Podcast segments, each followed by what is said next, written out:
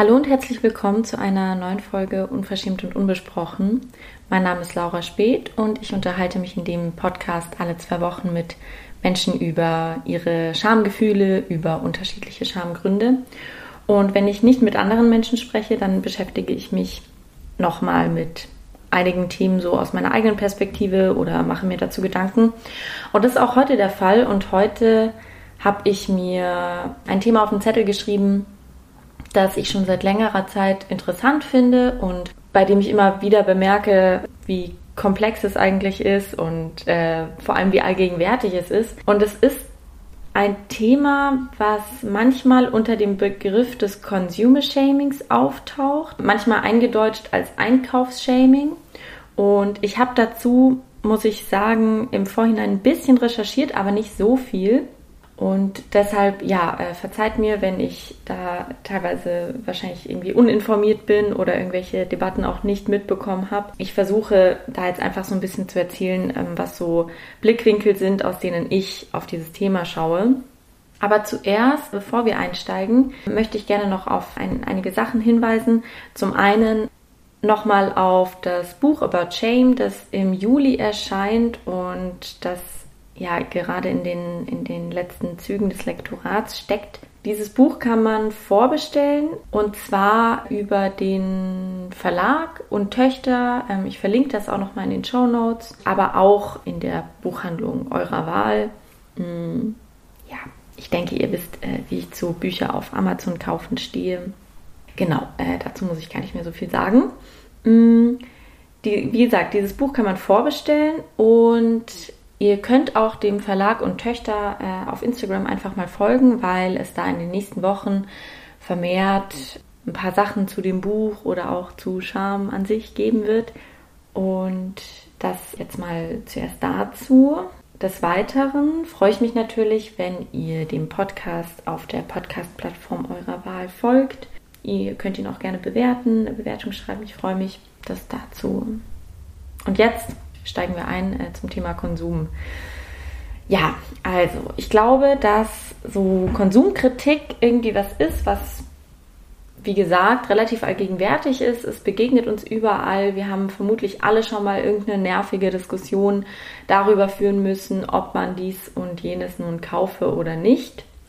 Und mir fällt immer wieder auf, dass man in diesen Diskussionen super schnell in komische Fahrwasser kommt auch weil es eigentlich ein sehr komplexes Thema ist, weil es mit einem sehr komplexen System, und zwar dem Kapitalismus, zusammenhängt.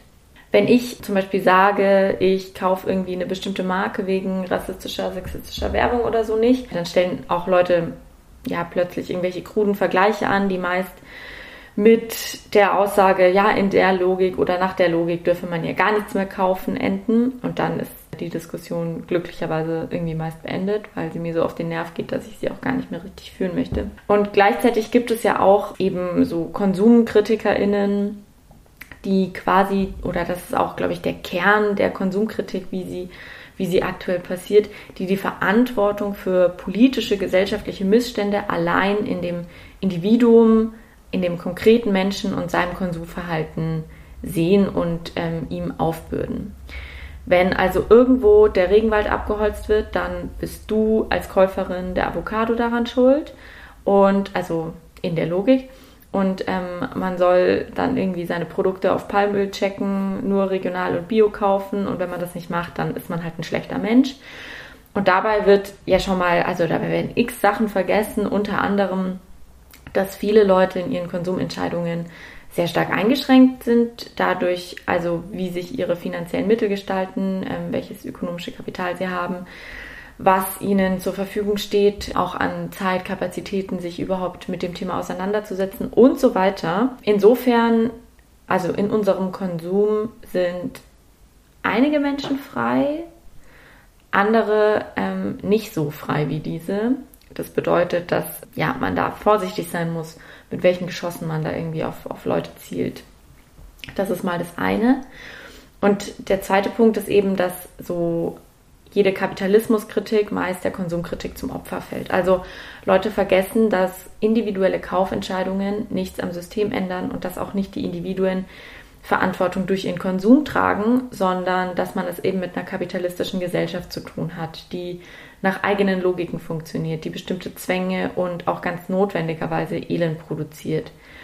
Insofern ist ja nicht die Käuferin von Produkt XY für das Elend verantwortlich, sondern der Kapitalismus und wir alle quasi haben Teil an, an einem kapitalistischen System dadurch, wie wir leben. Aber auch notwendigerweise, also wir können da auch gar nicht einfach sagen, jo, ähm, wir leben jetzt anders. Oder ich, also es wird ja immer das Beispiel genannt, so ich ziehe dann einfach in meine Hütte im, im Wald und bin kein Teil mehr des Kapitalismus. Funktioniert so nicht diese ganze Debatte um so Konsum und Nicht-Konsum ist, glaube ich, auch aus einem ganz anderen Grund komplett nervtötend, nämlich unter anderem, weil sie so extrem auf Moralisierung und Shaming aufbaut.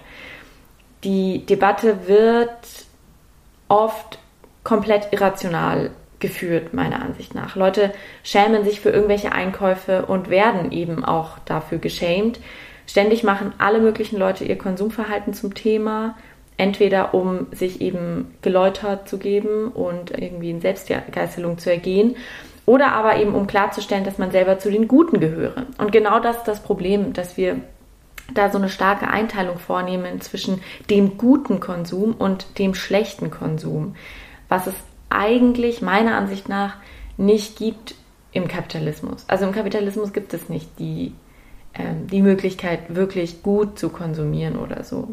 Insofern, Fragen des Konsums sind enorm moralisch aufgeladen. Das Ganze funktioniert so nach der Logik, zeig mir deinen Einkaufswagen und ich sag dir, was für ein Mensch du, du bist. So mal runtergebrochen. Und dazu kommt, dass ja auch Konsum ständig Teil der eigenen, auch öffentlichen Selbstinszenierung ist. Also auch wenn man äh, irgendwie Produkte auf Instagram postet, die man konsumiert hat, egal ob man das als Influencerin oder nicht tut, dann inszeniert man sich ja dadurch auf eine bestimmte Art und Weise. So entweder als die, da nehme ich mich zum Beispiel gar nicht aus, als die Person, die hier die ganze Zeit dieses und jenes Buch konsumiert äh, und liest und kauft. oder eben auch als die Person, die ja, den ganzen Tag im, im ohne Plastik ähm, oder ohne Verpackungen Laden einkauft. Und ich habe dazu einen Artikel im Neuen Deutschland gelesen, in dem stand, eine Konsumkritik, die undifferenziert Verzicht fordert, greift die Menschen in ihren schwächsten Momenten an, in ihrer Bedürfnisstruktur, die sie sich nicht selbst ausgesucht haben, sondern die ein Produkt gesellschaftlicher Prägung ist.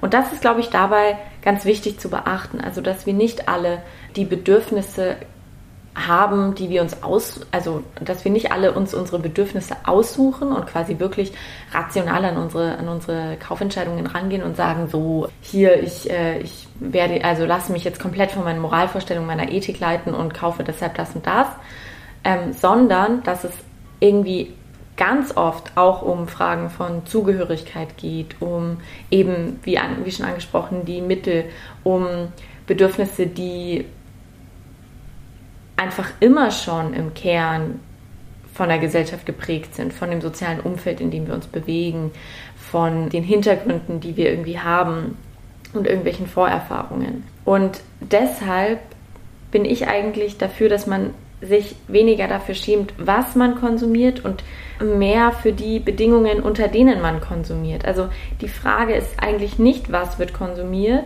sondern unter welchen Bedingungen konsumieren wir überhaupt. Und die sind natürlich beschämend. So, also wenn man, deshalb fühlen ja auch viele Leute, die sich dann mal Dokus anschauen über die Produktionsbedingungen in anderen Ländern oder so, fühlen vermutlich Scham.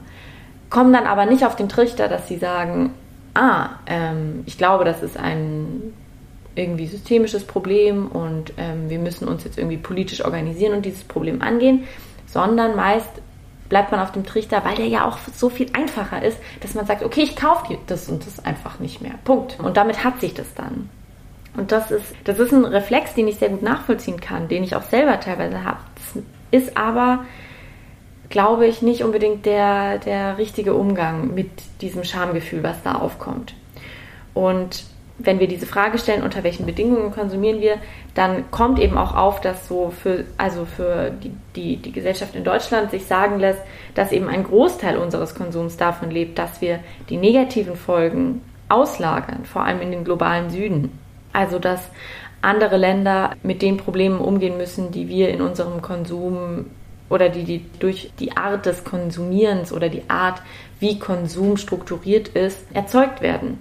Genau, und weil eben viele Menschen nicht wissen, wie sie mit dieser Überforderung umgehen sollen, die sich natürlich einstellt, wenn man sich mal damit auseinandersetzt, wie eigentlich Weltwirtschaft und Gesellschaft funktioniert, greift man gerne auf, diese, auf diesen Ausweg zurück, dass man sagt, ja, ich regel einfach meinen Konsum irgendwie ethisch korrekt. Das ist so die Vorstellung. Dazu schreibt das Neue Deutschland, es ist eine im Grunde rein private Veranstaltung, die Handlungsmacht in Phasen schwacher Klassenkämpfe suggeriert.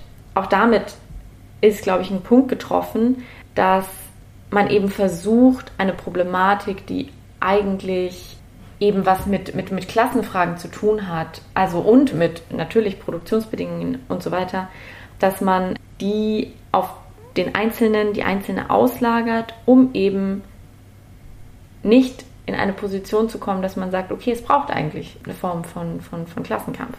Man sollte also meiner Ansicht nach nicht einfach an die Einzelnen appellieren, irgendwie besser oder verantwortungsbewusster zu konsumieren. Vielmehr müssen wir gesellschaftliche Bedingungen schaffen, unter denen man sich eigentlich gar nicht erst die Frage stellen muss, wie viel Leid welches Produkt erschafft. Und das ist natürlich leider eine viel größere Verantwortung und eine viel schwierigere Kiste. Aber nichtsdestotrotz wird die Sache davon nicht besser, dass wir in diesen Consumer-Shaming-Mustern feststecken, weil diese Muster eben dem Individuum eine Verantwortung zuschreiben, die es real nicht hat. Jetzt habe ich natürlich auch eine zweite Stimme in mir, die irgendwie sagt, hey, ich finde es super gut, wenn sich Leute mit den Produkten auseinandersetzen, die sie konsumieren und vor allem mit den Entstehungsbedingungen und vielleicht sogar daraus für sich Konsequenzen ziehen. Aber ich muss mich auch immer wieder daran erinnern, dass an sich das noch nicht Gesellschaft transformiert und das vor allem nicht heißen sollte, dass man andere verantwortlich für ein Leid macht, das seinen Ursprung eben eigentlich in einem System hat, das maßgeblich darauf basiert, Elend zu produzieren dass eben auch, naja, eine bestimmte Art und Weise des Konsums und des Konsumierens politische Organisierung nicht ersetzt. Und ich habe dazu noch einen zweiten Artikel gelesen, in dem es um Consumer Shaming eben nicht auf so, ja, sagen wir mal, die Avocado bezogen ging, sondern in Bezug auf HM. Und da habe ich so bei mir als ersten Reflex irgendwie schon wieder so bemerkt, so, oh, da ist irgendwie mein Feeling schon wieder ganz anders. Weil ich irgendwie HM ein ganz schlimmes Unternehmen finde und irgendwie ja, das alles nicht will und befinde mich da auch irgendwie in so einer, in so einer widersprüchlichen Haltung. Und in diesem Artikel ging es eben eigentlich darum, dass der H&M-CEO Karl Johann Persson oder Carl Johan Pearson hat der Klimabewegung vorgeworfen, sie würden Consumer Shaming betreiben, dadurch, also durch ihren, durch ihren politischen Aktivismus und ähm, hat dabei eben sich vor allem auch so an Fridays for Future und Greta Thunberg aufgehangen und hat gesagt, dass Scham so eine total zentrale Rolle in der Auseinandersetzung spielen würde. Wer sich dafür interessiert, ich verlinke den Artikel auch irgendwie nochmal ausführlich in den Show Notes. Und in dem Zuge ging es natürlich auch darum, dass man sich natürlich irgendwie mit, mit Konsumfragen und so auseinandersetzen muss und dass es natürlich auch eine andere Form braucht, Konsum zu organisieren und zu strukturieren.